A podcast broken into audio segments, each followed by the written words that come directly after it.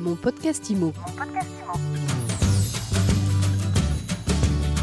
Bienvenue dans ce nouvel épisode de mon podcast IMO, le podcast euh, immobilier que vous retrouvez 7 jours sur 7 sur euh, toutes les applications de podcast et sur le site mysweetimo.com. Je suis ravi d'accueillir une nouvelle fois notre experte Dominique Boussuge. Bonjour Dominique. Bonjour. Vous êtes experte technique et scientifique en ouvrage bâti et en ouvrage d'art. Vous êtes pathologiste international.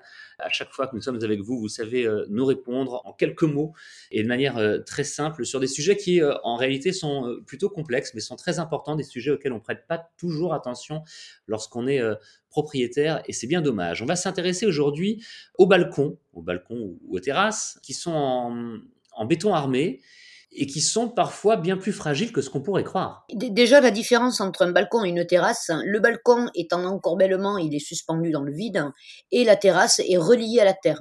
D'une manière générale, on a tendance à penser que c'est une question de superficie. Pas du tout. Euh, L'étymologie du, du, mot est importante. Terrasse commence par terre, donc c'est relié à la terre. Donc on, on a on n'a jamais eu de vraiment d'effondrement de, de, terrasse puisqu'on a des murs ou des poteaux qui viennent tenir la dalle, alors que le balcon, lui, est en saillie de la façade, et, et donc là, on a beaucoup plus de risques. Alors justement, j'en reviens un petit peu toujours à la même question lorsque nous faisons euh, un épisode de podcast ensemble, Dominique Boussuge. Si j'achète un appartement, un immeuble, une maison, si j'achète un bien immobilier avec un balcon, qu'est-ce que je dois regarder en premier sur le balcon? Alors, s'il y a des fissures parallèles, quand on est sur le balcon, des fissures parallèles au sol, à la façade, euh, celles-ci sont dangereuses, ou alors, quand on est en sous-face de la dalle de balcon, les fissures perpendiculaires. Et aussi le, le, nez du balcon qui s'effrite aux angles. Ça, euh, c'est une preuve d'instabilité à, à, à l'ouvrage. Donc, il faut y faire vraiment attention. Et vous me dites ça, j'ai l'impression que je vois ça euh, plutôt souvent pourtant. Hein. Malheureusement, oui. C'est pour ça qu'on a beaucoup d'effondrements de, de, balcons en France. Les principaux défauts d'un balcon dans la construction au départ, mais peut-être aussi des défauts d'entretien? Au départ, évidemment, c'est le défaut d'enrobage des aciers. Le, le, fer doit être enrobé de, de béton pour éviter qu'il rouille. Et des fois, les, les, les maçons n'enrobent pas assez les, les aciers ça relève de, de, règles BAEL, ce sont des règles assez euh, complexes de, calcul hein, qu'ils ne connaissent euh, pas ou très peu en tout cas.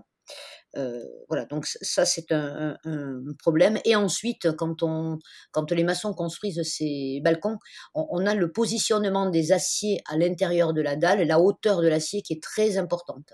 Et ça aussi, il, faut reconnaître que c'est très complexe pour un maçon de, se mettre entre 4 et 6 cm d'enrober le fer entre 4 et 6 cm à partir du, du haut du, du, dallage. Et ça, c'est peut-être le, le, boulot de l'architecte de veiller à, à, tout cela ou euh, du maître d'œuvre? Je dirais plutôt de l'ingénieur structure, puisque l'architecte, même s'il connaît, ça relève quand même du travail de l'ingénieur structure de, de, faire tous ces contrôles. Passons maintenant au défaut d'entretien. On le dit à chaque fois, on pense à entretenir notre corps, on pense à entretenir euh, notre voiture et, différentes autres choses dans notre vie de tous les jours, mais euh, rarement ou en tout cas pas assez nos bâtiments, quels qu'ils soient.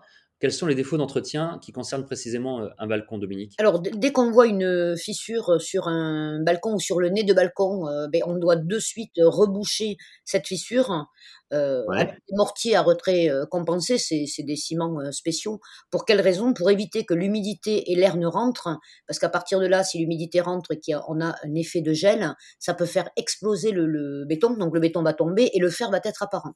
Alors qu'à moindre coût, on peut venir euh, ben, réparer et on ne le fait pas. Une dernière recommandation peut-être pour les, les, propriétaires de balcons ou les gens qui font construire avec un balcon? Le mieux, ce serait de, de faire une, une terrasse et, et ce, ceux qui seraient bien et qu'on demande aussi euh, à rendre obligatoire, c'est l'étanchéité des balcons.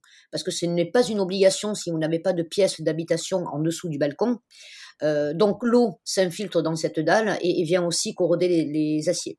Donc le premier conseil que, que j'ai à donner, qui est très important, c'est de venir étancher toutes les dalles de, de balcon, même si ce n'est pas une obligation. Ça fait partie de votre expertise, puisque je rappelle, hein, Dominique Boussuge, vous êtes euh, expert technique et scientifique en ouvrage bâti, en ouvrage d'art et pathologiste. Merci d'avoir été une nouvelle fois avec nous dans mon podcast IMO. Merci à vous. Mon podcast IMO, c'est tous les jours, c'est sur toutes les plateformes de podcast, c'est sur mysweetimo.com. On se retrouve où vous voulez, quand vous voulez. À bientôt. Mon podcast IMO. Mon podcast